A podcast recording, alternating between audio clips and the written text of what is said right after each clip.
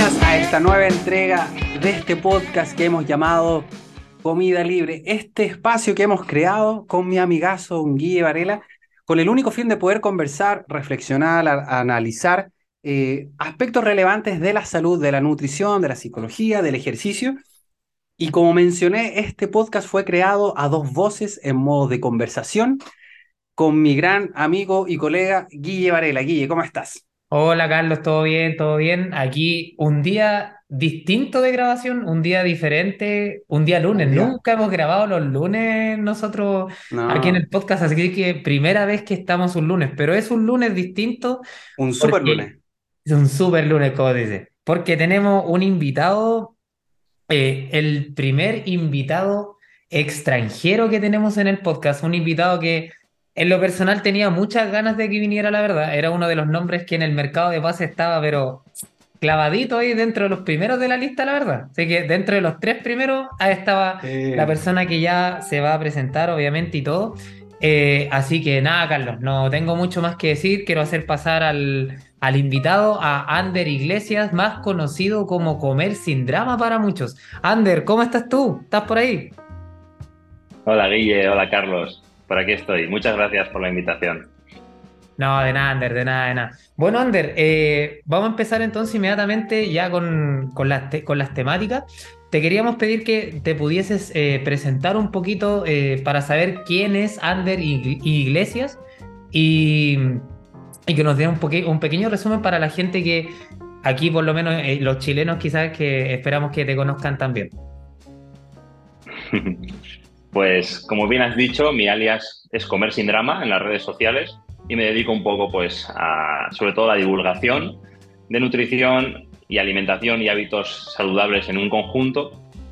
Y básicamente es eso, porque para muchas personas comer es un drama e intentamos arrojar un poquito de luz entre tanto mito y tantas veces que muchas veces hay muchas dudas con respecto a la alimentación y bueno, hacerlo un poco llamativo y fácil de entender, sobre todo que la gente tenga información práctica que pueda aplicar en, el día a día.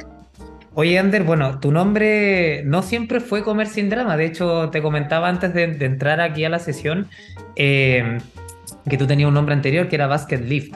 Entonces, ¿por qué surgió este cambio también de nombre? ¿De dónde proviene Comer sin Drama? Eh, ¿De dónde salió este año? Porque en verdad es como bien, no sé si te pasa a ti, Carlos, pero es como que tú lo escucháis y como que, eh, no, bueno, nosotros decimos cachai, como que notas inmediatamente cuál es la, cuál, la base de, tu contenido. O sea, esto de comer sin dramas, comer sin problemas. lo, hablamos de, lo hablábamos antes de que en cierta forma el nombre de comer sin drama parece ser como incluso como una mm, eh, establecer una visión de, entender la alimentación o como una declaración de principio incluso desde la, mm. de la alimentación. Entonces nos interesa harto saber el proceso interno de cómo llegaste a ese nombre y por qué, mm, y por qué obviamente se vuelve en cierta forma tu marca o tu sello. Claro, es un poco lo que comentáis. Eh, solamente con leer el nombre ya sabes un poco qué te vas a esperar, ¿no? Es como cuando alguien te pone reto keto 20 días, pues ya sabes que ahí, ahí no es. Pues justo lo contrario, ¿no? Ya, sé que esta persona, bueno, va a intentar ayudarme a eh, comer mejor sin que suponga un dolor de cabeza extra para mí en el día a día. Entonces, eh, el cambio de nombre en redes sociales, allá por la pandemia más o menos, ah, viene de una evolución personal y profesional también, en el sentido de que yo empecé un poco en las redes sociales con un contenido más orientado sobre todo al fitness, ah, porque mi entorno y todos mis clientes, las personas a las que yo ayudaba, venían un poco de ahí. Y a base de ir abriendo un poco esa burbuja, porque muchas veces también los profesionales vivimos un poco con una burbuja, sobre todo si nos dedicamos pues, a una disciplina concreta, o bueno, no tiene por qué ser un deporte, sino también puede ser pues, el mundo de los TCAs, patologías digestivas, en fin, muchas veces si tú siempre estás con el mismo tipo de, ayudando al mismo tipo de persona, con mismos problemas, pues muchas veces te cuesta un poco salir de esa burbuja, ¿no? Entonces cuando yo fui saliendo un poco de esa burbuja de, en la que todo el mundo es deportista, todo el mundo eh, entrena varias veces por semana, mm, etcétera, y me dirijo un poco a población más general, me doy cuenta un poco de lo que he dicho antes, que para muchas personas resulta que comer es un drama, que resulta un estresor extra, un dolor de cabeza más en el día a día. Y ahí es donde busco un poco ampliar un poco mis horizontes para llegar a más gente y sobre todo un poco de consejos generales que la gente pues, pueda aprender y aplicar, ¿no? que muchas veces a veces la gente ya tiene información suficiente, más información pues sabemos que quizás no es la solución, sino mandar mensajes que sean un poco rápidos de aplicar, porque cuando tú em, consigues aplicar algo, pues eso te puede llevar a dar el siguiente paso, ¿no? Un pasito tras otro y a veces si hay mucha información, pues abruma. Entonces, básicamente, eh, esa es un poco la evolución que va tanto en lo personal quizás como en lo profesional. Porque de hecho podríamos hablar de que una de las grandes características que tiene tu contenido, que hablábamos también con el Guille, es que es, genial en el sentido de la sencillez. Yo creo que es prácticamente la definición de, cómo expresar mucho con bien conciso, bien sucinto, bien, bien eh, preciso en ese sentido. Y, tu contenido se abarca muchos aspectos que son muy ricos para aquellas personas que comienzan los procesos, como eh, aquellas personas que están desorientadas, aquellas personas que quieren comenzar pero no tienen la herramienta y como tú bien dices, de repente con este mar de información eh, se vuelve un poco abrumante y se vuelve algo frustrante el hecho de no saber cuál es la mejor estrategia, perderse en el camino, etc. Desde esa perspectiva, me gustaría que habláramos un poquito, eh, desde tu visión, cuáles son, por ejemplo, los principales aspectos que sueles abarcar, por ejemplo, con tus pacientes, clientes, eh, al momento de comenzar un proceso de mejorar la alimentación, por ejemplo? ¿Cuáles son para ti los pilares fundamentales de mejorar una alimentación? Yo creo que nunca se es lo suficientemente experimentado para lo básico. Y al igual que un entrenador te dice que por muy experimentado que te creas, el básico de la sentadilla o el press banca o ejercicios básicos seguirán siendo la base de tus entrenamientos toda tu vida, esto es parecido, ¿no? Y es cierto que muchas veces mm, hago contenido más dirigido a la población general, pero cuanto más experto te crees, probablemente mejor te funcionen los básicos y a veces nos olvidamos, nos olvidamos de ellos.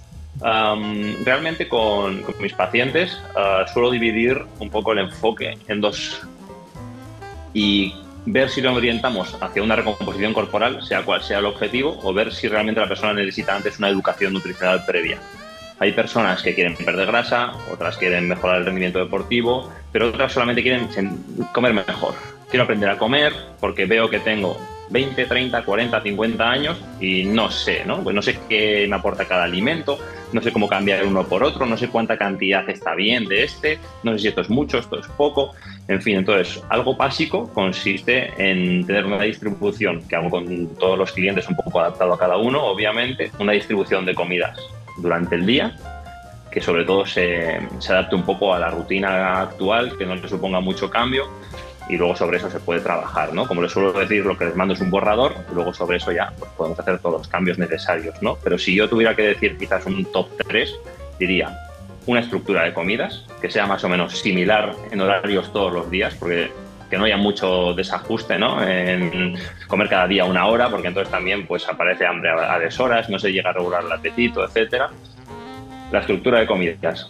Tener una lista una idea de equivalencias, ¿no? de saber cada alimento en qué grupo lo, lo, lo, localizamos y decir, vale, sé que cuando esto que tengo en el plato me está aportando estos nutrientes y sé además cómo lo puedo cambiar por otro.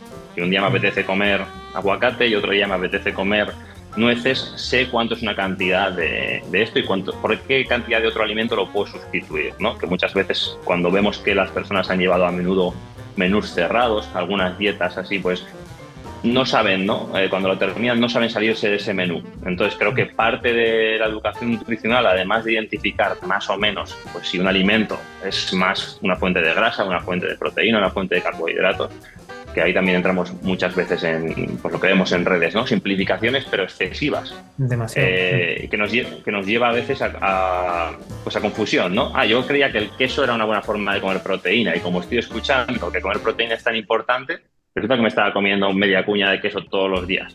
Entonces, sobre todo, saber identificar muy bien cada alimento, qué me está aportando y cómo lo puedo cambiar por otro, de un similar valor nutricional y en qué cantidad.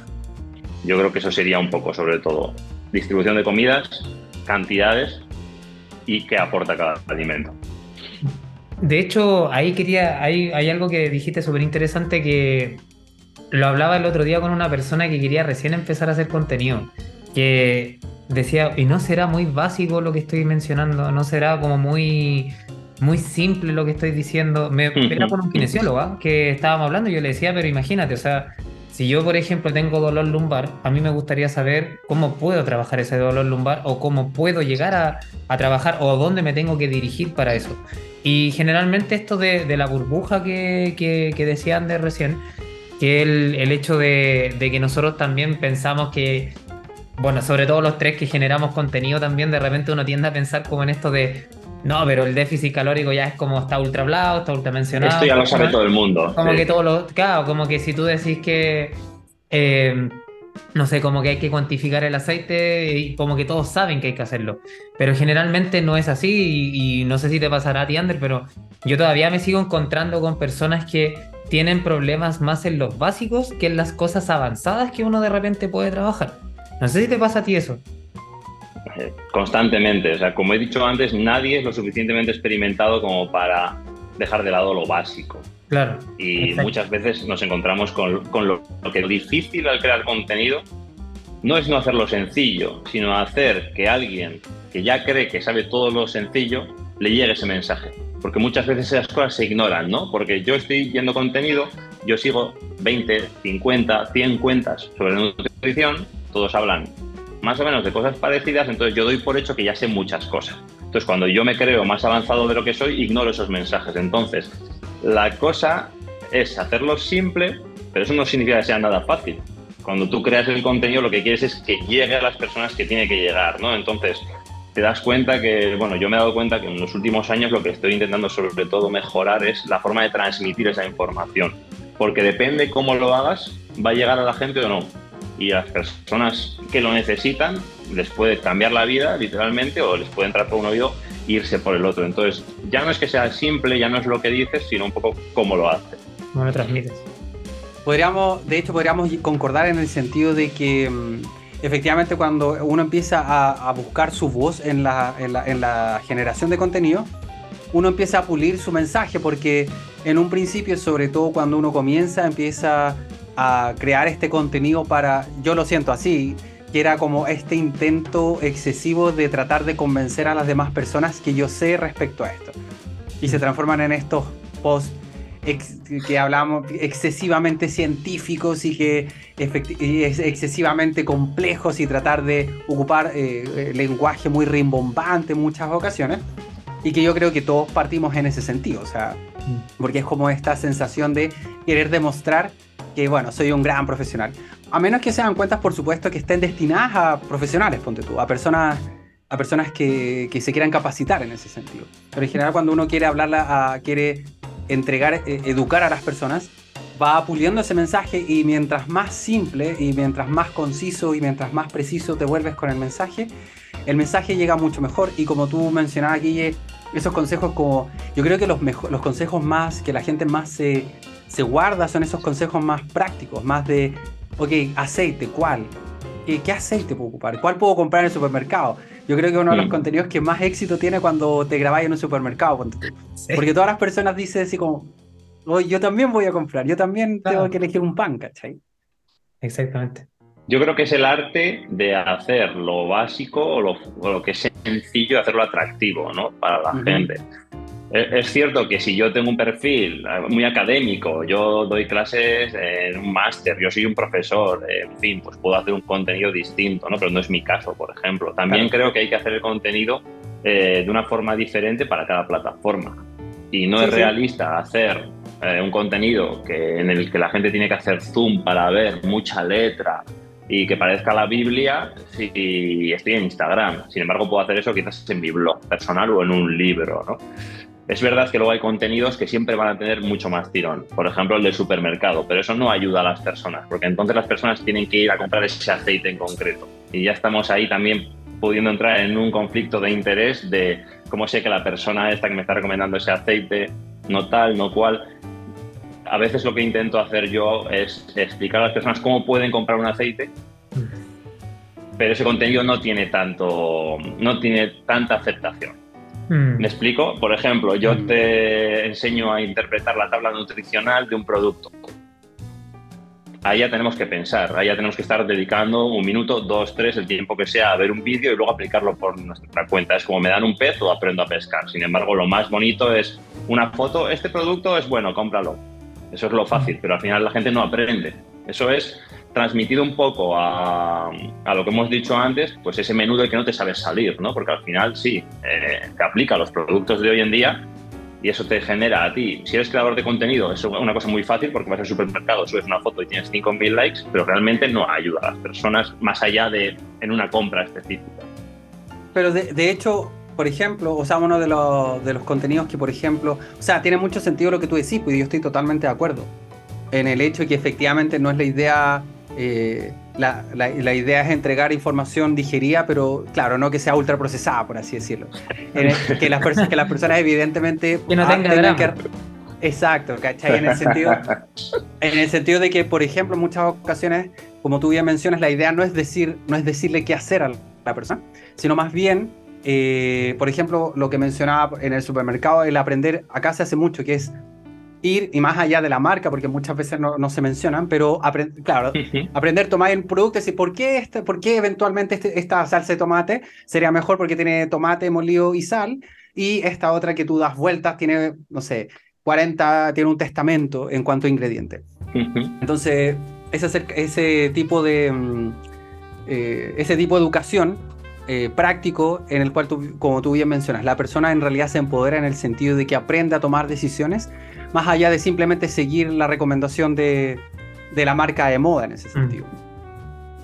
Exacto, y al final tú no quieres cambiar a nadie. O sea, mm, esto es como cuando tienes un familiar que no quiere dejar de fumar, pues no va a hacerlo si no quiere, ¿no? Por mucho que tú le insistas, eso solo genera conflicto, fricción, etcétera. Al final se trata de que tú des información y las personas son libres de tomar sus propias decisiones y en el momento que quieren aplicarlo. Pero si no tienes la información, al final, en lugar de ser libre, estás expuesto a lo que dice uno, lo que dice el otro, un mito, un rumor. Entonces, la idea es dar esa información que la persona pueda entenderla y cuando quiera que la aplique.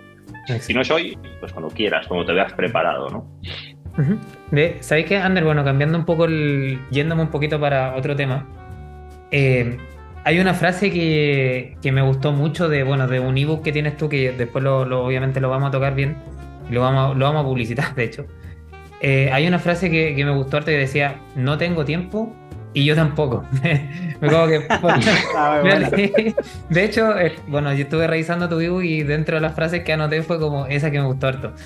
Em, te quería preguntar, bueno, porque esto es bien normal, sobre todo aquí en Chile, no sé si pasará ya en España. En Chile, aquí nosotros tenemos horarios laborales de 45 horas, va, eh, semanales más, bueno, todo lo que tiene tiempo traslado, que aquí los tiempos traslados son inmensos, o sea, la locomoción de aquí de Chile, pero es terrible, o sea, y la persona que me estará escuchando entenderá que, no son solo 45, sino que hasta pueden ser 60 horas semanales por, como digo, todo este tiempo de los traslados y demás. Entonces, eh, yéndome un poquito a eso, eh, primero te quería preguntar qué, qué, piensas tú cuando llega de repente un, un cliente, un paciente que te dice no tengo tiempo para, ya sea cocinar, prepararme los alimentos, y cómo, desde el punto de vista, qué herramientas le entregas a esa persona que de repente te dice, no tengo tiempo. Sí, a ver, yo en el top 3 de barreras que las personas se encuentran para mejorar su salud eh, físico, etcétera. Creo que no tengo tiempo, está en el, top 3 o, en el 1. no tengo tiempo. Eh, realmente a todos nos falta más tiempo o tenemos menos del que del que nos gustaría. Mm. Es cierto que uno siempre acaba sacando tiempo para aquello que cree una prioridad, ¿no? Mm, no tengo tiempo o no me gusta cocinar, yo creo que son las dos, de las, tres, del top tres, dos de ellas. No me gusta cocinar, a mí cosas sencillas o no tengo tiempo, ¿no? Em, también en el ebook digo una frase que es que cocinar tus comidas forma parte de ser adulto.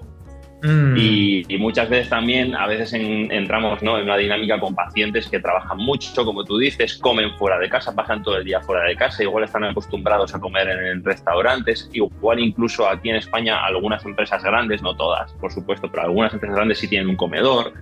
Y en ese comedor es tan barato comer que, claro, pues le sale más barato incluso que llevar su comida de casa y también, bueno, es, es una tarea menos, ¿no? Mm, ante la falta de tiempo, realmente la mejor herramienta considero que es la organización.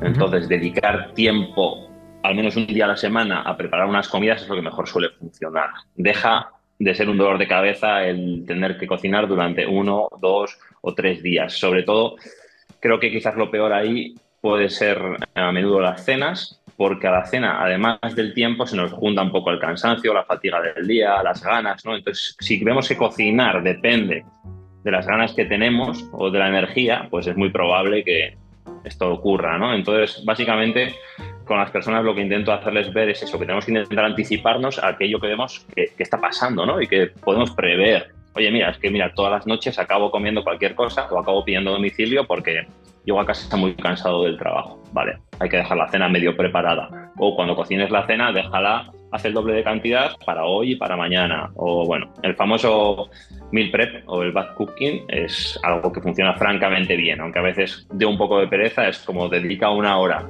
un día a la semana o cada tres, cuatro días y con eso además pues es como que ya tienes una cosa menos en la que pensar ¿no? durante el día. No sé vosotros si podéis eh, decir alguna otra idea que soléis utilizar, pero en mi opinión preparar comidas con antelación es una gran estrategia. Sí, sí, bueno, yo también utilizo harto el, concepto de descansa tu mente, que de hecho como que una de las primeras herramientas que, que como que trabajo mucho en consulta del, del, hecho de que tu mente tiene ya mucho que pensar como para seguir pensando en comer. Es como que la utilizo mucho con la gente y, y claro, tiene algo sentido y lo mismo que organización en el día a día. O sea, cuadro mucho con, contigo, Ander, en el sentido de que la organización creo que es como el punto, creo que es el ancla del, de todo el proceso. O sea, algo sin organización eh, va a estar siempre a la suerte. O sea, no, y la suerte puede ser para bien o para mal, pero la suerte es eso, o sea, es un, es un chispazo nomás. Entonces, trabajo mucho eso, o sea, de, de, de hecho de tener pasos como escalas, por, por así decirlo, de si bien hay formas de que tú tengas una organización, por ejemplo, de tus cantidades, ya sea gramaje, porciones de intercambio, lo que sea, también doy un paso antes, que es como el paso de designar qué vas a comer. Por ejemplo, si una forma sería, si fuera 150 gramos de pollo, voy a poner algo, decir que vas a comer pollo.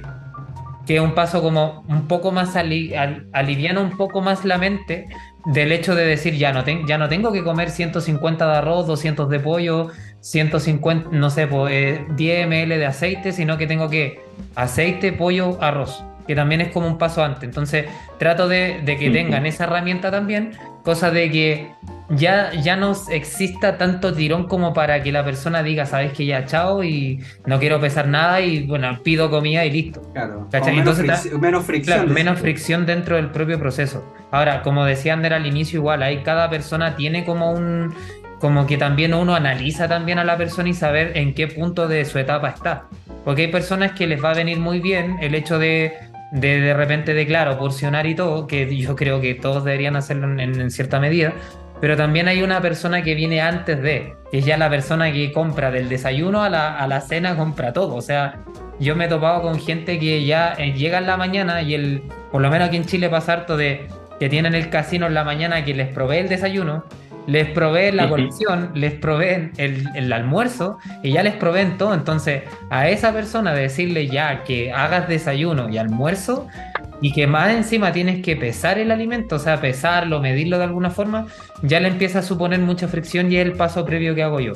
Y de ahí, eh, bueno, la, y con todo, el, tema de descansar la mente, de escribir de repente lo que va a hacer en el día a día, que también obviamente también te empieza a generar un, pequeño descanso. Al final, organización es libertad, como se dice por ahí.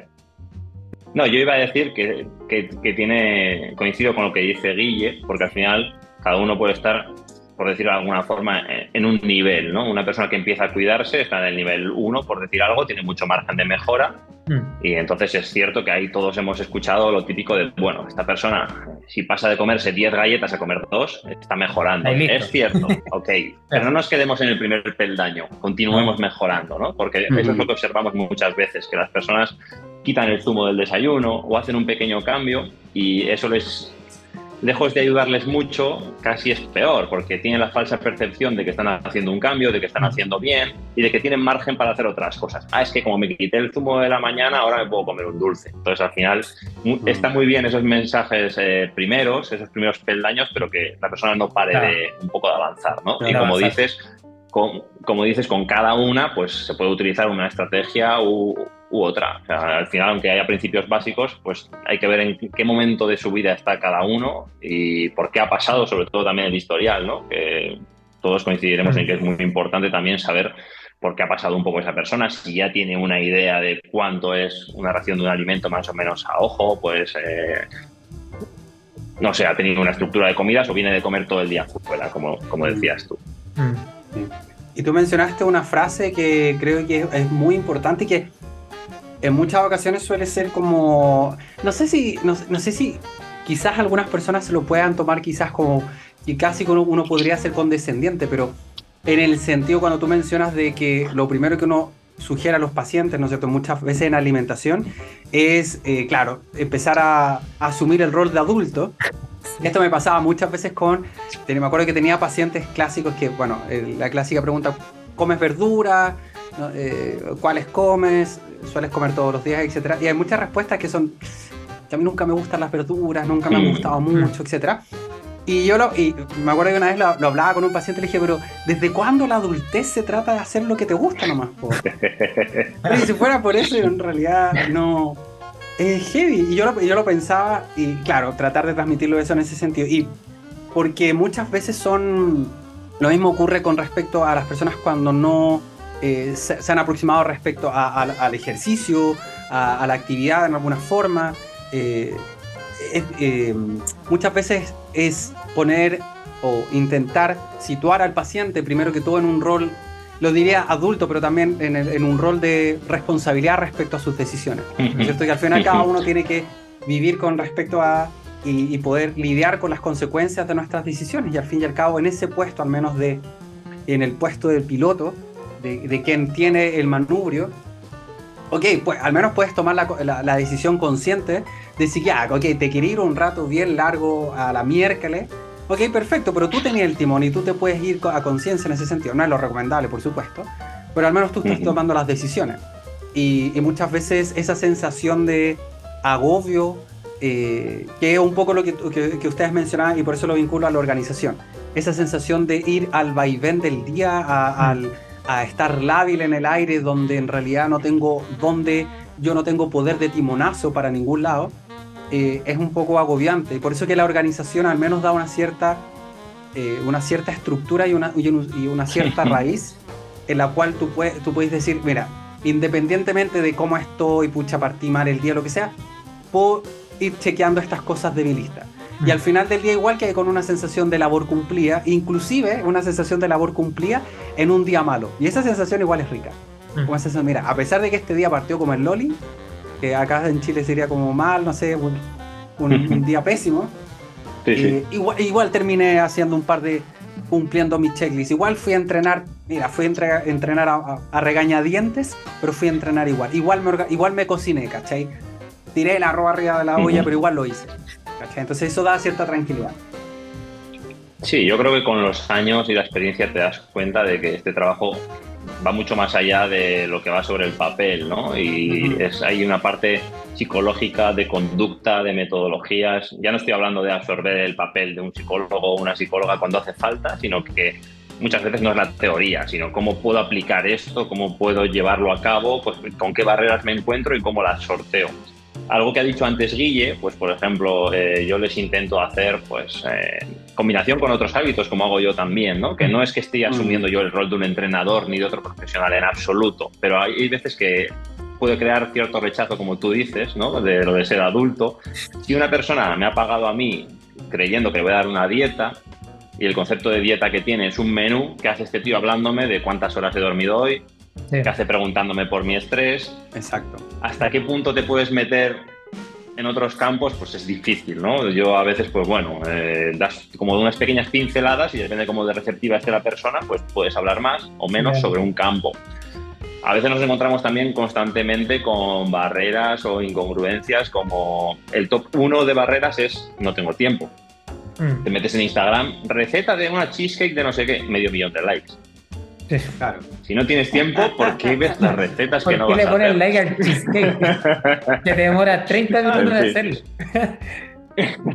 en fin, es como a veces hay cosas incongruentes, ¿no? Y muchas veces eh, coincide un poco con lo que ha dicho Carlos, ¿no? De en qué momento de la vida adulta eh, tienes que hacer solo lo que te apetece, ¿no? O sea, si yo solo iría a currar o a trabajar los días que me apetece, pues a lo mejor hay muchos que no iría y no puedo depender de eso. Eso lo entiende todo el mundo porque entendemos que no podemos vivir sin trabajar, pero lo de la comida pues es un poco distinto, ¿no? Mm, entonces, a veces mm, es cierto que me he encontrado con algunos casos creían que su caso era, estaba perdido, ¿no? Muchas veces nos encontramos pues, con que el paciente cree que su caso es especial y esto es, algo habitual. No lo digo como, como, malo, ¿no? Sino que es normal. Cuando una persona está cogiendo tanta frustración de intentarlo una vez y otra y otra y otra y no lo logra y entonces dice, joder, veo otras personas que sí y yo no y entonces ¿qué está fallando aquí? ¿Seré yo? ¿Será? Me hago unos análisis para ver mis hormonas tiroideas porque creo que puede ser esto, puede ser lo otro. Esas son cosas totalmente normales que ocurren, ¿no? Entonces, yo recuerdo un caso de una mujer que acudió a mí y me dijo, no sé si vas a poder ayudarme porque no como verduras. Entonces, esa persona, todos los profesionales a los que había acudido intentaban pues incitarle a comer las verduras, ¿no? Y yo le dije, vamos a intentarlo. Seguro que podemos intentarlo. Es una persona que tenía un sobrepeso bastante alto y bueno, pues mejoró muchísimo, perdió un montón de kilos y ya no estamos en contacto porque siguió su camino. Pero esa pequeña barrera, que mi recomendación general para todo el mundo, si quiere mejorar su salud, es que coma verdura, sí. ¿Puedo trabajar en la consulta con una persona diciendo, olvida las verduras si las odias? También poco a poco le iré diciendo, oye, mm, si puedes meter las tres verduras que menos odies de vez en cuando, sería bueno, sería, estaría bien para tu salud, etcétera. Pero a veces hay barreras que es eso, ¿no? Que depende cómo las enfoques, pues no es fácil, no es fácil, porque si consigues enfocarlo bien, le puede cambiar la vida a la persona y si no es como, pum, otro fracaso más. Mm, de hecho, me estaba acordando también de, una, de, de, un caso también que de una paciente, de hecho escucha el podcast, así que se va a acordar quién es. Que era también una chica que venía de como nueve nutricionistas, de hecho eran todos mencionados con nombre, Instagram a los lados, así bien. es como esta pregunta. Ese paciente que viene con el historial. es que me. Claro, típica pregunta que uno le hace, oye, ¿has tenido experiencias anteriores? Y, te menciona así, con el arroba tanto, arroba tanto, y, todos los Instagrams. Y el caso me decía que ella tenía un problema porque todas las tardes comía sneakers. O eh, para que Ander entienda sneaker o son como... Sí, sí, ya lo que es. Sneaker ya existe. Es que para no decir Chocman. Porque Chocman creo que... Chocolatina, sí. Ah. Chocolate, eh. Y lo que... Bueno, yo partí con el inicio de meterle una todas las tardes. Dije, no, pero intentémoslo con, con una de estas todas las tardes. También un sobrepeso importante, todo. Y ya después empezó a bajar. Después de primer, segunda sesión conversamos un poquito de eso. Ya lo habíamos intercalado. O sea, ya decirle, mira, días por medio y si lo necesitáis el entre medio, ah, bueno, vemos. Y empezó, y al tiempo, de hecho, llegó la primera sesión y yo le pregunté, bueno, de los 30 días, ¿cuántos días lo utilizaste? Y me dijo 30. Y yo quedé pasmado primero. sí, fue como, ¿qué hace? Porque claro, la estrategia número uno. Ah. Y me dice, no, me dice, ¿sabes que lo usé todos los días? Claro, le había ido bien y todo, y ya se había dado cuenta que podía mejorar incluso con eso.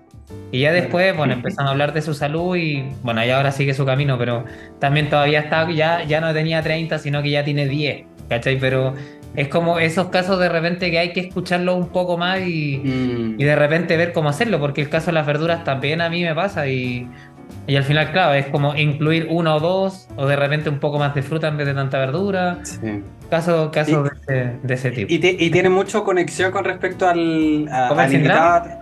Que tiene mucha, tiene mucha conexión con el hecho del comer sin drama, porque lo podemos, lo podemos reducir eso, porque yo creo que uno de los errores más garrafales que hemos cometido todos, sobre todo cuando desde la inexperiencia, de nada, es cuando uno antepone, la primera, cuando viene una persona, ¿no es cierto? Y uno antepone al tiro un estándar de cambio perfeccionista extremo donde es, es, muy grande la, la, la brecha.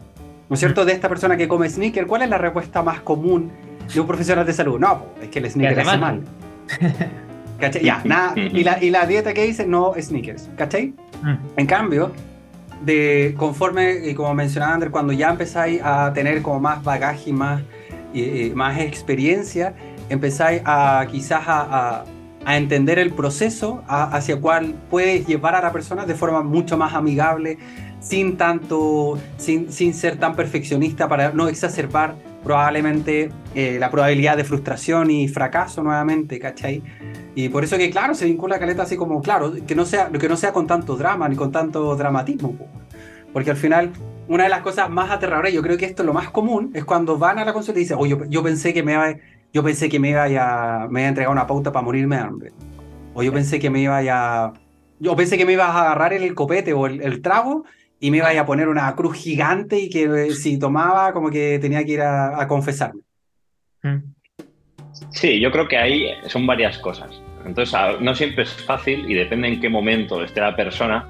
La misma pauta, el mismo tratamiento, el mismo proceso puede ir por un sitio o puede ir por otro. Por eso no es bueno comparar tampoco profesionales, ¿no? Porque tú nunca sabes cómo esa persona lo ha enfocado en ese momento, ¿no? Y muchas veces recae sobre el profesional si, si ha ido para bien o para mal y es complicado, ¿no? Por ejemplo, yo puedo ver una, una, dieta o un plan nutricional de Guille y veo que tiene sneakers. ¿Cómo puedo juzgar, cómo puedo juzgar yo ese plan nutricional? Claro, o, al revés. ¿Cómo puedo juzgar yo un plan nutricional de 1200 calorías? Que me parecen pocas, ¿vale? Pero si hay una persona que te lo ha estado exigiendo, tú constantemente, entre comillas, le insistes, ¿no? En la importancia de comer más, mm. que haya pues, un flujo energético alto, que así va a tener más nutrientes para evitar mm. deficiencias, etcétera, pero la persona está insistiendo, insistiendo, insistiendo, no puedo hacer más actividad, no tengo tiempo para hacer ejercicio, no bajo, quiero perder peso. Tú haces una pauta concreta para un momento concreto, le especificas, de hecho, que tú no se lo recomiendas por salud, pero que ahí tiene lo que te ha pedido. Claro, luego otro profesional puede analizar eso y criticarlo, ¿no? Entonces, también tenemos que entender también entre profesionales que, bueno, que mm, hay que coger esas cosas con pinzas, porque todo se puede criticar siempre desde fuera y a todo se puede sacar punta, ¿no? Cuando uno no lo ha hecho y es un poco complicado y a veces son armas de doble filo, porque si yo le digo a una persona que puede comer el sneakers, es como cuando le dices que el alcohol es malo, pero te dice, ¿y tú no bebes? Es que que yo beba no lo hace menos malo. Claro, entonces es como el médico que fuma, o es que, en fin, a veces siempre las personas acabamos encontrando una forma de justificar aquello que queremos seguir haciendo. Entonces, si yo quiero seguir fumando, encontraré una justificación para ello. Y si quiero seguir tomándome el zumo de naranja, también. Y si quiero tomarme el sneakers con el café, también encontraré una forma de decir, ah, me lo tomo, pero es que Guille me, me deja. O me lo tomo, pero es que aún así voy, voy avanzando. Ah, me lo tomo, pero es que antes me tomaba dos siempre hay una forma de acabar justificando, ¿no? Entonces la idea es un poco, ¡pum!, esta es la información, el sneakers es X, tiene menos nutrientes, eh, aporta menos saciedad, además tiene unas grasas que no son de buena calidad, grasas trans, etcétera. Se le explica, se le dice por salud, hay opciones muchísimo mejores. Ahora, tú eres libre de hacer las elecciones que quieras, tener sneakers un poco de comodín, como recurso. Aún así, puedo estar creando también conductas un poco de el, día que tengo un mal día, acudo al sneakers. Entonces, claro. Todo es, todo es muy complejo, ya sabéis, todo es mm. complejo y nunca hay una, un único camino ¿no? de, hacer las cosas. Entonces yo también considero que depende en qué momento te pille también, una asesoría, una pauta, un tal, pues va a dar un resultado diferente, totalmente diferente, aunque tú como profesional hagas el mismo trabajo como una persona, no va a tener el mismo efecto en ella hoy que dentro de un año que hace dos años, ¿no? Porque el momento de ella es diferente y muchas veces nosotros nos damos cuenta de que yo trabajo 45 horas a la semana o 60 o lo que sea y voy al gimnasio como un tiro y entreno y estoy a gusto y lo hago bien, lo disfruto y otra temporada se me hace cuesta arriba. Entonces, mm. hacer lo mismo durante toda la vida tampoco es posible, ¿no? Porque siempre hay temporadas en las que nos cuesta más, nos cuesta menos entonces, aún trabajando con el mismo profesional, pues puede haber resultados diferentes por eso, porque siempre hay muchos factores.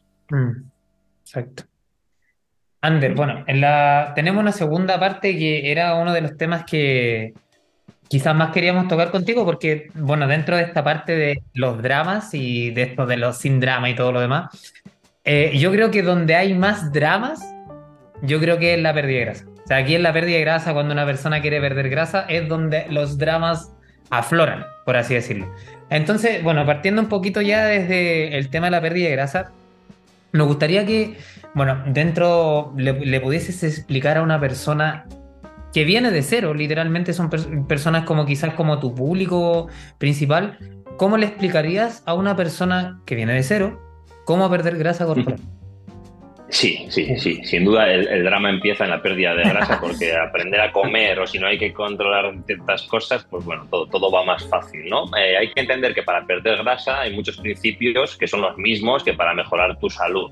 Un alimento eh, tiene X nutrientes y eso no cambia independientemente de tu objetivo.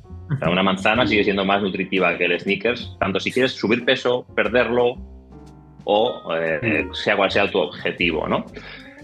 Entonces, eh, cuando buscamos la pérdida de grasa, tenemos que entender que no solo depende de la comida, que es donde a menudo ponemos el foco, ¿no? Y donde eh, encontramos muchas eh, conductas también compensatorias de como una vez perdí peso dejando de comer, pues voy a repetirlo porque es lo único que me ha funcionado, ¿no?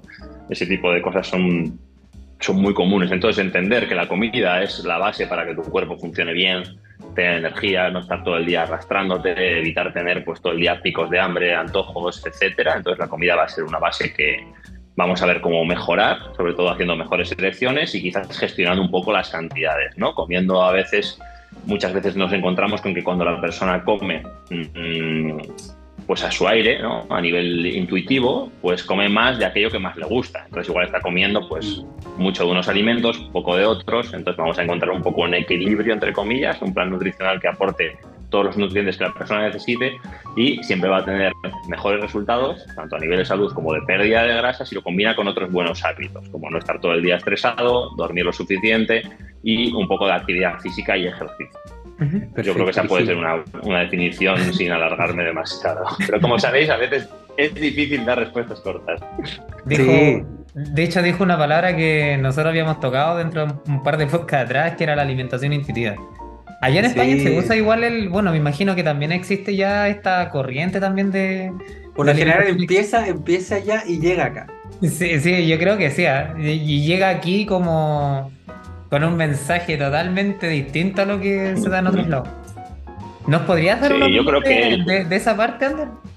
Saliendo sí, claro, yo creo que esas corrientes vienen quizás más de Estados Unidos y luego van quizás a otros países, ¿no? Y muchas veces es un poco lo que comentabais eh, en el podcast del Body Positive, que, lo estuve escuchando y un poco cómo se tergiversa el mensaje, ¿no? Y cómo a veces cada uno lo utiliza un poco a su favor y lo radicaliza, etcétera, mm. ¿no? Entonces, la alimentación intuitiva mm, diría que es un poco una utopía para personas que nunca han pues tenido información ¿no? ni una educación sobre la nutrición, porque es un poco difícil. ¿Por qué? Mm. Porque hoy en día vivimos en un mundo eh, en el que en los países desarrollados hay muchas opciones, hay 50 sabores de doritos, pero una manzana es más cara ¿no? que comprarte unas galletas. Entonces es complicado entre que no tenemos mucho tiempo, eh, entre que tanta oferta, los sabores, eh, la cultura, porque muchas veces muchas veces celebramos todo eh, comiendo y bebiendo, en fin, hay un montón de factores que, que lo complican. Entonces, eh, comer de forma intuitiva mm, yo creo que se puede hacer y es un poco el objetivo final ¿no? de cada uno. Es, un poco, es un poco lo que yo busco con mis pacientes, ¿no? que el tiempo que estamos juntos les sirva para en un futuro poder aplicarlo por su cuenta y que me digan, mira, Ander, yo ya me veo comiendo así el resto de mi vida. Como tú me has enseñado, distribuyendo los alimentos, cambiando uno por otro, tal, tal. A temporadas, pues mira, igual eh, decido aumentar un poco el peso. A temporadas igual perder un poco grasa. A temporadas tal, pero esto ya se me queda un poco para siempre, ¿no? Tener un poco una estructura que luego va a salir sola, luego no tienes que pensarla, pero para eso nos encontramos con que muy poca gente se autorregula bien sin una formación previa. Yo creo que debido a lo que ya sabemos todos, pues el sedentarismo, el estrés, eh, las pantallas y la gran oferta de, procesados, etc. Mm. Es, creo que lo que tú mencionas, pucha, sí, pues tiene mucho sentido porque de hecho hay, y, lo hablamos en el Body Positive, que muchas veces eh, estas distintas corrientes eh, son, es, es difícil catalogarlas como buenas o malas, o lo que tú mencionabas, estrategias buenas o estrategias malas, calorías buenas y malas, alimentos buenos y malos. Esto lo hemos hablado muchas veces también, depende del contexto de, cada una de las personas. Un alimento, en, la mayoría de las personas, y esto lo, hablamos una vez, creo que el azúcar en muchos casos es considerado como el demonio, pero eh, contraintuitivamente la mayoría de las personas ve y uno cuando le planifica la pauta a un, un paciente que va a correr la maratón, prácticamente podría pensar que uno le está tratando de provocar diabetes mientras corre, pero en realidad es totalmente otro contexto. Entonces, y con respecto a esa alimentación más intuitiva, eh, yo comparto un poco lo que tú me... Porque yo aquí lo, lo, he mencionado un par de veces, a mí me encanta la meditación, yo medito harto, me gusta mucho este, este, este, este espacio de trabajo, incluso de conexión interna, entre otros aspectos.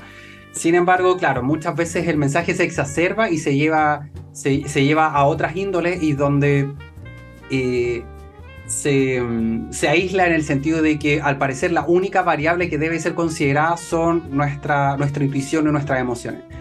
Y en realidad, inclusive en ese discurso uno puede matizarlo harto porque en realidad caer en eso puede ser igual de peligroso como únicamente pensar eh, que eh, el único aspecto importante en la vida es la decisión racional y única y calculada, por ejemplo.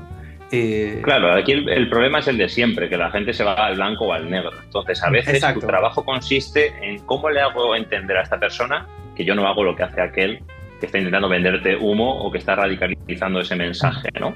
Porque a veces todos caemos en un mismo saco. Ah, vale, tú eres entrenador. Ah, vale, tú eres fisioterapeuta. Ah, vale, tú eres tal. Pero un fisioterapeuta que, por ejemplo, es un readaptador de lesiones, que entiende el mejorar las, dolencias a través del ejercicio, no es igual que uno que te pone una música relajante y te hace un masaje o te hace una pseudociencia, ¿no? Entonces, mm. muchas veces parte de nuestro trabajo consiste en decir, sí, pero no, dentro de, este, de esta temática y de los ámbitos, y es complicado por lo que dices, porque normalmente las algunas personas utilizan eso a su favor y cuando hay una corriente que tiene un tirón, lo utilizan a su favor para crear un poco su propia secta y decir, esto es lo único y eso es lo que pasa cuando he comentado antes de cuando tú tienes la percepción de que estás haciendo algo bueno, te, olvidas de lo demás, ¿no? O tienes mucho margen para las otras cosas. Cuando tú pones el foco en una cosa, y yo tengo una linterna y alumbro a una cosa, las demás las dejo de ver.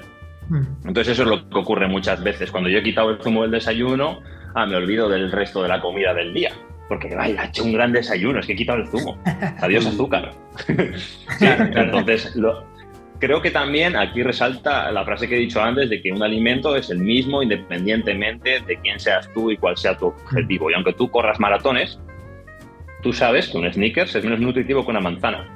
Ahora, que en un momento dado tú estás cambiando un alimento por otro porque tiene menos fibra, porque tiene menos grasa, quieres una digestión más rápida, eres Michael Phelps y comes 8.000 calorías, bueno, al final lo que pasa aquí es muchas veces lo de siempre, ¿no? Que yo me compro las botas de Messi y eso no significa que vaya a ser el mejor jugador del partido, pero vamos un poco al, a lo rápido, ¿no? ¿Qué es lo más rápido?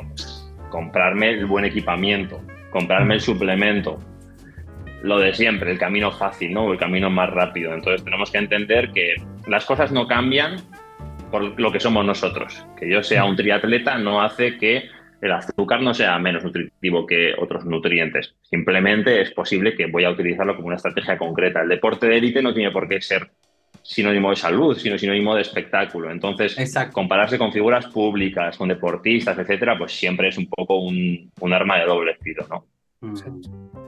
De hecho, eh, solo para abarcar este tema, porque este tema de la, de la intuitividad en cuanto a la alimentación, bueno, se abarca en varios aspectos. Como tú bien, bien mencionaste, probablemente también es el fin último de la, de la alimentación, que lo podríamos hablar desde, la, desde lo intuitivo o bien desde lo educativo, en el sentido que el paciente tenga la capacidad de gestionar sus propias decisiones respecto a la alimentación. Ese es como ya eh, el, el, fin último de, de, nuestra labor. Pero también se abarcaban otros aspectos, como por ejemplo el concepto japonés, ¿cómo se llama? El hara, el hara hachibu, este concepto de también eh, estómago como un 80% lleno. Ah, que es cuando uno que llena hasta un 80% es como el punto de poder decir, ok, hasta ahí como.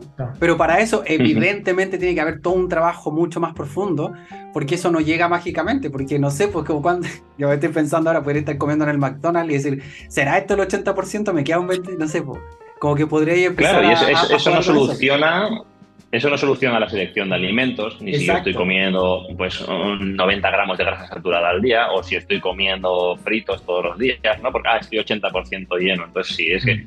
hay puntos que hay que ir hilando eh, en base a una formación y como tú dices, esa sería la pantalla final del juego, ¿no? La alimentación intuitiva. Pero para que una persona se sienta 80% llena, sobre todo ahí influye el historial, como hemos dicho antes. Y si yo soy una persona que peso 120 kilos y tengo obesidad y estoy acostumbrado a volúmenes de comida muy altos, Exacto. me voy a saciar hasta un punto X pues con volúmenes de comida muy altos también. Ah, y depende de qué elecciones haga, pues eso va a tener una repercusión u, otra. la intuición va a ser lo mismo que lo lleve a donde está, en pocas palabras. Claro, la alimentación intuitiva es lo que te ha llevado a donde estás. Entonces, esa no puede ser la solución, al menos de momento. Sí, es que eso siempre le explico yo. Eh, a mí me tocan pacientes así que me dicen, no, voy a. No, me enseñaron a comer intuitivo. Y yo le digo, sí, pero es que intuitivamente. Es, como este meme. por eso estáis acá de nuevo. Entonces, no. O sea, claro, si fuera todo tan sencillo. Es como el meme este cuando sale Bruce, Bruce, Bruce, Bruce. el nutricionista dijo que era intuitivo. Bruce, Bruce. Es lo que hemos dicho de que hay personas que radicalizan un poco ese mensaje, ¿no? Entonces, yo me cuelgo la etiqueta de que enseño a mis pacientes a comer de forma intuitiva, todos son súper felices, no les importa mm. ganar 5 kilos porque están súper bien con su, con su físico, están contentos. ¿Qué pasa? Esa persona te viene a ti después de tres meses y te dice, hola, Ander, sí, que ahora quiero perder grasa. Claro, mm. entonces mm. ahí tenemos un problema. Estamos retrasando lo estamos retrasando, realmente no, no, lo estamos ni arreglando, ni parcheando, ni nada, solamente estamos retrasándolo y te viene la misma persona pues con el mismo fin, que es perder grasa, pero a lo mejor con 5 kilos más o tras unos meses, pues con otras conductas, ¿no? Como hemos dicho antes, pues lo de incluir la chocolatina, lo de tal, lo de cual. A veces nos damos cuenta de eso cuando son mensajes muy vacíos, o sea, mensajes tan sencillos como que dicen en redes, eh, si te apetece chocolate, cómetelo, simplemente no te comas la tableta entera. Ya, si fuera tan mm. fácil, la persona ya lo estaría haciendo, ¿no? Ya lo estaría poniendo en práctica. O sea, si va donde ti es porque no ha conseguido hacer eso. Es como mm. decirle a un alcohólico que solo se beba dos copas y no veinte. no bebas todos los días, solo el domingo. Eso no es posible, ¿no? Entonces, mm. ciertas conductas requieren a veces de una parte incómoda, como hemos dicho antes, del profesional, de decir, bueno, yo considero desde mi punto de vista que es un poco más objetivo y tal, analizando la situación, que quizás tendríamos que ir por este camino o por este otro, o que quizás este enfoque no es el mejor. No sé, siempre tratar un poco eso. No sé qué opináis vosotros, creo que lo mismo. Es que al final, cuando tú te genera una parte de incomodidad, la parte, lo que sea de la vida, va, va a haber progreso. O sea, cuando tú, por ejemplo, buscas un trabajo nuevo, o sea, tienes que salir de tu trabajo, tienes que empezar a hacer un currículum nuevo, tienes que hacer una entrevista, tienes que después, bueno, si llega a quedar en el trabajo, a conocer compañeros, compañeras nuevas, eh, lo mismo pasa en la alimentación, es lo mismo. O sea, si tú estás haciendo, estás en, en este estado como este estado como de zona de confort, por no llamarlo de otra forma, que realmente no, es más que eso. O sea, claro, cualquier cosa que te, sal, te saque de ahí, te va a suponer un grado de, te tiene que suponer un grado de esfuerzo, un grado de incomodidad, porque es algo nuevo. O sea, tiene que haber algo así. Claro. Entonces, eso yo, lo personal lo explico harto al final, porque, eh, o sea, yo no les puedo decir que, claro, tú llegas acá trabajas conmigo, trabajas con Ander o con Carlos, y, va a ser lo mismo de lo que tú estás haciendo, sino que va a haber algo que te va a sacar de ahí, que te tiene que sacar de ahí porque es lo que te va a hacer progresar al final. Porque si no, te queda ahí. Y, es eso. Es lo mismo que, que, estos procesos de pérdida de grasa, donde tienes que controlar algunas cosas más, tienes que hacer algunas cosas, porque si no, ya perderías grasa algo tenemos que hacer distinto si queremos cambiar. Algo tiene que haber. O sea, de algo tienes que salir. Oye, Ander, eh, delante mencionaste eh, algunas piezas, así como algunas piezas clave, que hay algunas piezas que mejorar. En la pérdida de grasa corporal, ¿cuáles crees tú que serán estas dos o tres piezas, si no más, claves dentro del propio proceso de pérdida de grasa? O que tú consideres que son, a tu parecer, las más importantes. Yo creo que una de las claves Ah, sería la selección de alimentos, sobre todo porque en la pérdida de grasa, bueno, nos vamos a encontrar con personas muy diferentes, ¿no? Pero personas que no tienen gran cantidad de masa muscular, que no tienen muchísima actividad, etcétera, tienen que priorizar alimentos que sean más saciantes, porque les van a hacer pasar menos hambre o comer menos cantidad, ¿no? Siempre priorizando pues los típicos carbohidratos fibrosos como la, la papa, la legumbre, la avena, y las verduras, ¿no? Como hemos comentado antes. Selección de alimentos, súper importante. Actividad física también. ¿Por qué? Porque si no nos obliga a reducir mucho la comida y entonces la pauta o el menú o la dieta se vuelve insostenible. Porque si la persona tiene un típico trabajo de oficina o típico trabajo de estudiante o que está mucho tiempo sentada y apenas se mueve y su gasto calórico es tan bajo que solo puedes, entre comillas, hacer el déficit a través de la comida, se suele volver insostenible y entonces obliga a la persona a apenas poder comer un día fuera o poder comer un, pues un sneakers, un capricho, lo que sea, ¿no? Entonces la actividad siempre es algo que a veces pues cuesta un poco introducir ¿Por qué? Porque es lo que hemos dicho antes, ¿no? Si la persona te contrata para la comida, ¿por qué me estás diciendo a mí que tengo que salir a andar? ¿O por qué tanto hincapié en la actividad si yo no te he contratado para un entrenamiento? No, es que no es un entrenamiento, es que es que entiendas un poco cómo funciona y sabiendo que tu cuerpo puede tener un gasto mayor o menor en base a cuánto se mueve y yo siempre ahí lo que intento es eh, exagerar un poco, bueno, exagerar no, recordar, mejor, mejor dicho, los beneficios del movimiento, ¿sí? los beneficios del ejercicio. Pues bueno, va a ayudar a, todo, a regular el apetito, a descansar mejor por la noche, a reducir el estrés, en fin, un poco que la persona entienda eh, todo lo bueno que le puede aportar el movimiento y el ejercicio y que aunque empiece un poco pues motivada por la pérdida de grasa, luego la acabe gustando y que quede un poco con ella para siempre, ¿no? A temporadas más o menos actividad, pero sobre todo yo diría que actividad física, selección de alimentos y luego un poco la distribución de comidas, mm. como top 3, ¿vale? Porque la distribución de comidas también va a hacer sobre todo el cliente a veces nos da pistas, ¿no? Pues por las tardes es cuando más hambre tengo, o llego a la cena y es cuando, ¡pum!, ¿qué pasa? Vale, vamos a analizar el caso. Esta persona que dice que cuando llega a la cena arrasa la nevera, resulta que no desayuna, hace un ayuno de no sé cuántas horas, o pasan muchas horas entre la comida y la cena, pues entonces ahí es donde tú tienes que valorar. Vale, normalmente meter más comida primero, yo soy bastante amigo de meter más cantidad a primeras horas del día, pero que ayuda mucho a regular el apetito, salvo que la persona me diga, mira, yo no desayuno y estoy a gusto así, no lo quiero cambiar, ¿no? Pero normalmente, personas que llegan a la noche con mucha hambre acumulada, comen por ansiedad, etcétera, me gusta más ir eh, metiendo comida desde primera hora del día, creo que ayuda más a regular el apetito. Ahí es ir viendo un poco el total de la cantidad de la comida que vamos a utilizar, cómo la distribuimos a lo largo del día. No sé si vosotros queréis añadir una cuarta o quinta yo añadiría una cuarta. Yo creo que hay una, hay una cuarta que para mí, de hecho, le doy harta bola también, que es el tema del sueño. Yo creo que una persona que mm. duerme mal, en general, yo, bueno, de hecho, siempre le explico a mis pacientes esto de. Ya una persona que duerme mal, inmediatamente es de estas personas que picotean o que tienen menor selección de algunos alimentos, es de estas personas que de repente tienen más tiempos de estrés, eh, siempre está trabajando como una base reactiva, o sea, se reactiva en base a lo que va pasando en el día y va reaccionando. Entonces, ya cuando tú despiertas con pocas horas de sueño, ya ese día empieza a cambiar mm. inmediatamente. Eh, bueno, son personas mm. más proclives a consumir más cafeína también para elevarse, sabiendo que la cafeína, bueno, además de ser el, bueno, por temas de estimulante también tiene activación de hormonas que también pueden generar mayores estrés durante el día, bueno, y asimismo después peor sueño a, la noche, entonces al final ya con el sueño también... Un bucle.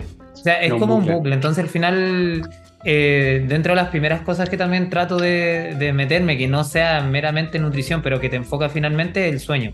Ver si de repente se puede mejorar algo de los hábitos de ahí o incluso en algunos casos, por ejemplo, personas que de repente trabajan mucho en pantalla, incluso hasta ver la posibilidad de suplementación o de utilizar algún, algunos tipos de alimentos también que puedan mejorar también esta propia calidad del sueño, pero siempre es como un foco, foco inicial. Eh, dentro de las Tres cosas agregaría el sueño. Mm, Yo hago mucho hincapié también en el descanso y en el estrés, pero mm, es cierto que hay una cosa y es que a las personas no les gusta tampoco que les recuerdes lo que hacen mal, ¿no? Entonces, la típica persona que, se, que se, acuesta a la una de la madrugada, se levanta a las siete y duerme cinco o seis horas, muchas veces son temas muy complejos, ¿no? Y, mm y no, no, es fácil. Ya me gustaría a mí dormir más, ¿no? Eso es una respuesta que a todos nos han dado, seguro, ¿no? Cuando tú le dices a un, a un paciente, podrías rascar un poco más de sueño.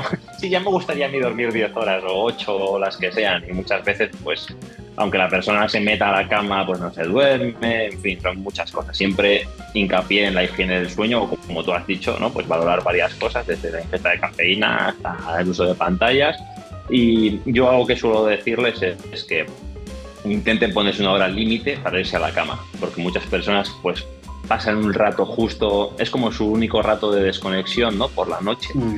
Y dice, es que a la noche estoy con mi familia o estoy con mi pareja, yo no quiero quitarme ese rato, ¿no? Eh, yo no, si, si, para perder grasa tengo que dejar de estar con mi pareja viendo la tele, no quiero, ¿no? No estoy dispuesto a sacrificar eso, ¿no? Mm. Entonces, bueno, pues muchas veces estamos eh, un poco ahí esclavos de a qué hora es la publicidad o a qué hora se acaba la, la película para irme a dormir. Vamos a intentar mm. poner una hora para ir a dormir y que te estás acostando a la una de la madrugada, pues eh, vamos a intentar poner una hora y que sea la una, nunca más, nunca más tarde, ¿no? Y vamos a ir adelantando esa hora cinco minutos cada día. Mañana a las 12.55, pasado 12.50, 12.45, 12.40.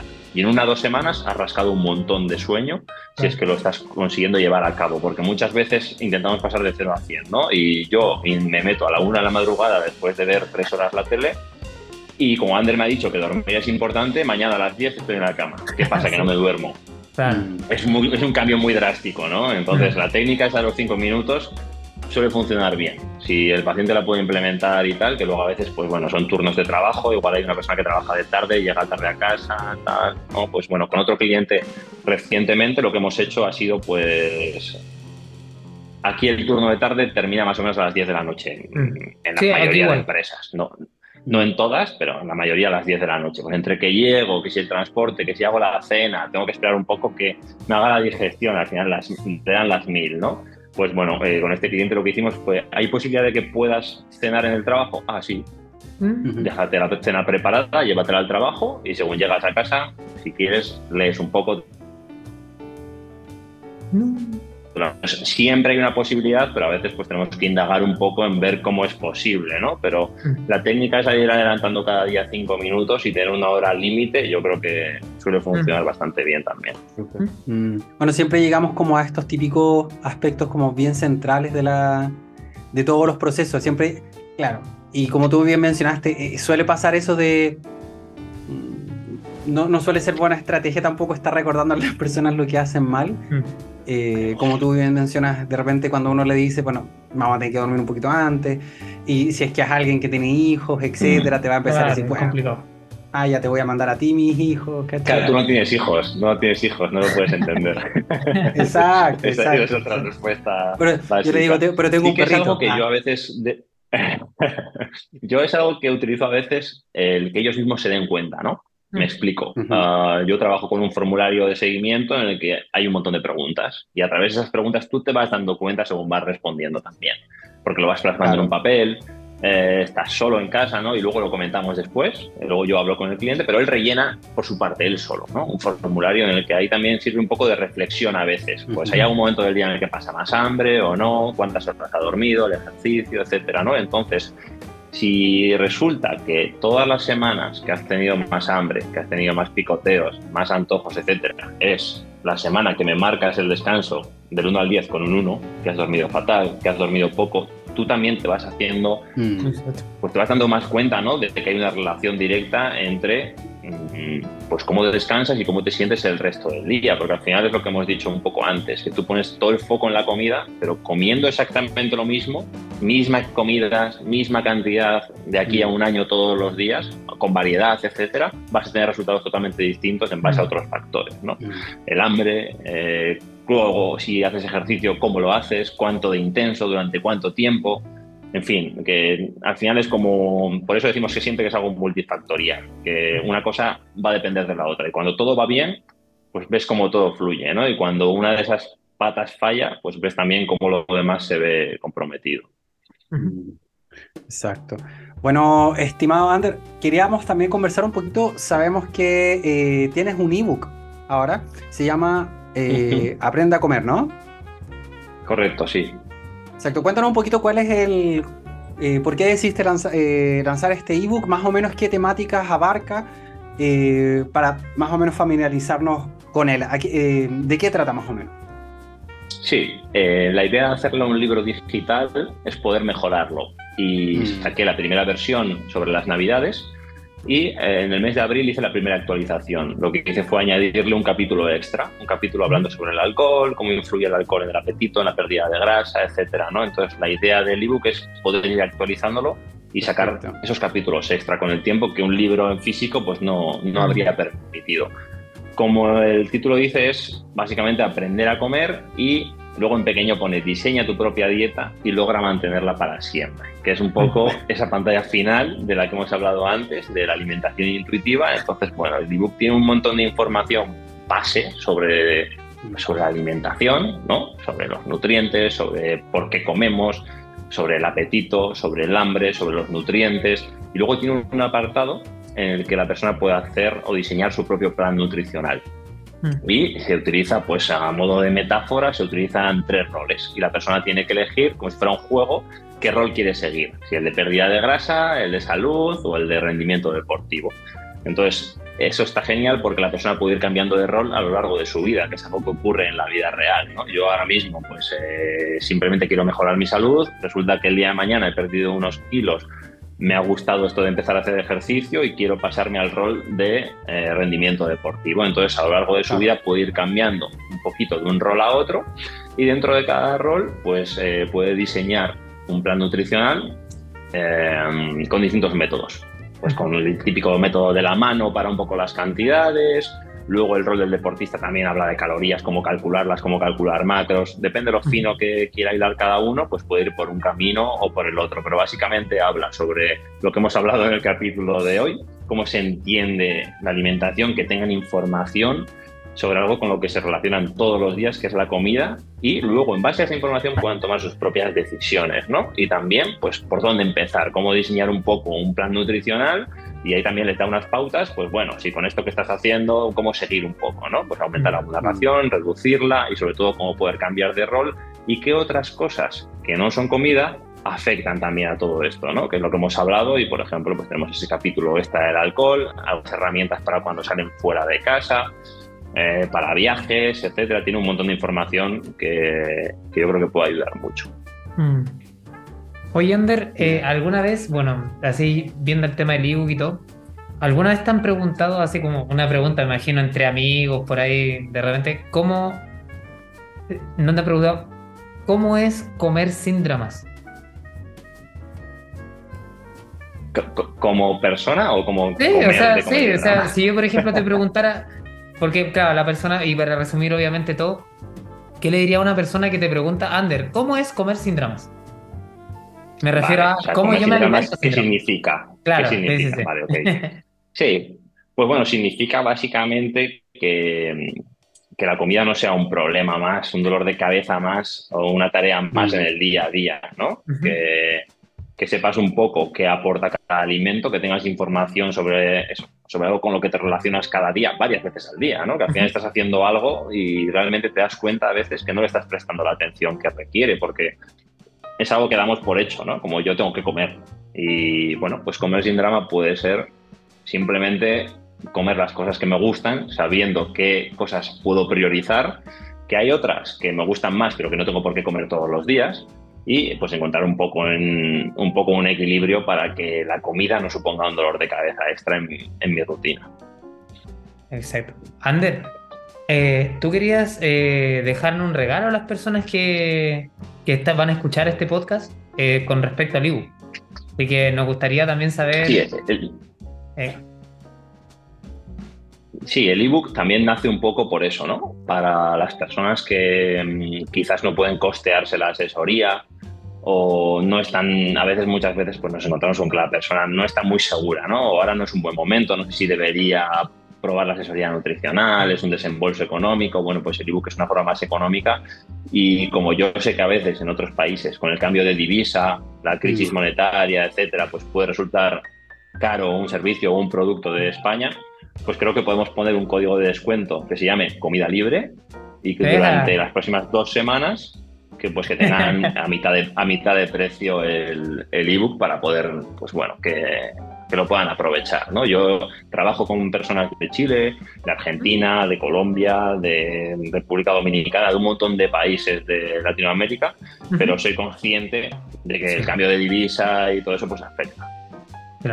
Entonces podría ser una forma de que, de que sea más, más asequible. Eh, qué grande, oye, gracias por el regalo y para que se vea lo, lo, genial de este regalo, que Guille me, me comentaba tras bambalinas que el, cuando salga este podcast, eh, Ander Iglesias estará de cumpleaños, entonces fue tan grandilocuente que vino más encima con un regalo. O sea, qué mejor, qué, qué mejor invitado. Sí, totalmente. Justo, justo. Que, que venga tío, que venga cumpleaños. ¿Cuántos va a cumplir Ander? Disculpando la pregunta. 38. 38 años. Sí. Imagínate, sí. Sí. Bueno, yo lo personal estuve revisando el ebook, bueno, Ander me lo mandó hace un par de semanas atrás y sí debo decir que es para, se, nota que es para, es como fiel al estilo de él, de bueno, cualquier persona que lo mm. vaya a visitar en, en Instagram, en arroba comer sin drama. El ebook es prácticamente eh, para alguien que quiera aprender a comer, o sea, sin dramas, como dicen. O sea, al final tiene mucha información de todo, está como súper preciso, hay harto consejo, hartas frases también que yo me, me quedé, mensajes que no conocía, de hecho por ahí, eh, por ejemplo, había un mensaje que, que, me lo dejé aquí guardadito para traerlo en este momento que decía que habían 11 millones de muertes que fueron atribuibles a factores dietéticos. Ese, ese dato yo no lo conocía y quedé como impactado igual porque de repente las personas no, no toman conciencia del real efecto de repente que tiene la alimentación en, en, nosotros. O sea, cómo te afecta realmente. Uno de repente este, estos mensajes de uno no es ninguno, que una vez no va a ser mal, que, que, que de repente hay mensajes como, como tan exagerados y al finalmente no hace nada. Como cosas de este tipo y que, que bueno, que parte un poquito el ebook con, con esto y, y otras frases más que, que por ahí tienen mucho que ver con de repente con cómo generar hábitos también. Como una también que me guardé que... ¿eh? ¿Cuál, cuál? Que decía, a menudo buscamos un atajo, un método avanzado de hacer las cosas creyendo que esa es la única manera. Cuando en realidad hacer algo que está a nuestro alcance y repetirlo día tras día es lo que de verdad da resultado. Me quedé mucho con eso y, mm. y bueno, harto, hartas cositas también, así como harto, hartos mensajes de ese tipo. Entonces, está súper bueno y, y, bueno, yo no sabía que era como como haciendo hincapié como en personas que de repente quizás no tienen los medios económicos como para poder, obviamente quizás costearse un, profesional.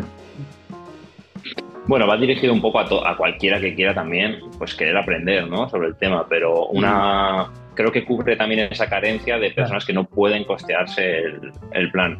Eh, algo que has dicho, de hecho, el ebook empieza así, empieza diciendo, bueno, si el, seguir los refranes, los típicos refranes de por una vez al año no hace daño, hay que comer de todo, si esos refranes nos han llevado a donde estamos, a una pandemia de obesidad, obesidad infantil, diabetes tipo 2, etcétera, vamos a tener que dejar de eh, usar el refranero para, guiarnos en la alimentación, ¿no? Y como dices, tiene muchas píldoras y sobre todo quiero hacer hincapié también en que tiene mucha información que la mayoría de personas desconocen, a pesar de que sepan ya lo básico, o sea, que no es solo para personas que quieran empezar de cero, que es verdad que puede ser muy válido para toda la familia, que hay clientes que lo han compartido con sus padres, eh, con toda la familia, con hijos, si son mayores y está escrito en un idioma que cualquiera lo puede entender, tanto si tiene 15 años como si tiene 60. Eso es algo muy positivo porque llega a un público que puede ayudar saliendo de esa burbuja ¿no? de, la que hemos hablado antes. Pero personas que se creen eh, lo suficientemente avanzadas como para no leer cosas básicas también les puede ayudar mucho, porque luego nos encontramos con lo que hemos dicho antes, ¿no? Pues que tampoco saben diferenciar entre tipos de grasa, eh, fuentes de alimentos, en fin, creo que tiene todos los niveles, por decirlo de alguna manera, aunque no es fácil, porque al final si no se acaba convirtiendo en un ebook demasiado grande, ¿no? Porque ¿dónde está el límite? Yo iba añadiendo capítulos y añadiendo capítulos y decía, claro, tú sabes, cuando quieres poner la guinda en cada cosa y dices, yo no puedo hablar de esto sin hablar de esto otro. Y eso me lleva a escribir otro capítulo más y otra página más. Y yo decía, esto no lo voy a terminar nunca.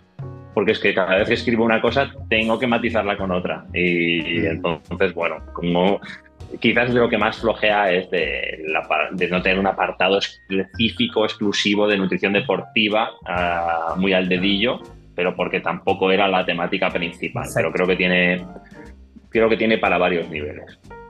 Perfecto. Hoy, de todas maneras, eh, en honor al tiempo, ya estimados, eh, primero que todo, me encantaría eh, decirte muchas gracias, Ander, por este espacio, por este tiempo de verdad que para, para el guía a mí ha sido un momento muy, muy, muy especial.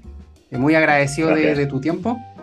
y muchas gracias de todas maneras también por el por este regalito que eh, lo, lo, veníamos comentando con el, con el guía antes. ¿Quieres decir algo aquí? Que sí, quería agregar que quería preguntarle, bueno, para que Ander pueda dejar sus redes sociales, en donde pueden encontrar también el ebook, para que las personas que quieran comprarlo, que vayan con el código comida libre y vayan a, dirigirse a donde Ander y, puedan comprar también, y bueno, también conocer su, su, página de Instagram también, que desde ya está más que recomendado. Más que recomendado. De mis Instagram favoritos, debo decir, por el tipo de contenido. Tengo que añadir el, tengo que añadirlo también.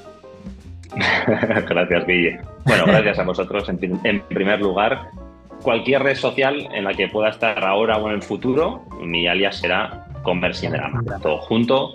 Y en mi página web, comersindrama.com, hay un apartado de tienda, ahí pueden acceder al ebook. También hay un apartado que se llama comersindrama.com barra aprende. Ahí hay un blog gratuito para las personas que no puedan costearse el ebook, pues pueden tener también ahí algunos artículos que pueden ser útiles. En la tienda online también hay un PDF gratuito con cinco claves para mejorar tu salud que también se pueden descargar. Entonces, cualquier cosa aquí, ahora y en el futuro seguiré siendo Comer sin Drama, o sea que es fácil de buscar. Excelente, ¿no? Buenísimo, no, nuevamente muchas gracias por darte el espacio, estamos muy contentos y felices yo creo que todos nuestros audio escuchas de, esta tremenda conversación, más encima se van con, se van con regalitos, así que estimados, se van con código de descuento, así que les pedimos por supuesto que a todos ustedes por favor, si nos pueden ayudar siguiendo eh, este podcast en su plataforma preferida, eh, Google Podcast, Apple Podcast, Spotify y rájense con una evaluación de 5 estrellitas, que nos ayuda bastante eh, en los algoritmos extraños, que no sé cómo funcionan bien. No se han cagado, que no se han cagado. Rájense, rájense. Su, excelente, su excelente servicio. Así que muchas gracias, Ander. Y por supuesto, te dejo el, te dejo el micrófono a ti, don Guille, para que también te. Gracias, Carlos. No, decirle a Ander que, bueno, gracias desde ya. Bueno, con Ander siempre he tenido como una cercanía, en, muy, muy buena relación, en verdad. Siempre una persona con muy buenas palabras. No tengo nada que decir de él, la verdad. Eh, del día uno, o sea, nosotros, como digo, ya habíamos compartido alguna vez también y hemos conversado algunas veces también.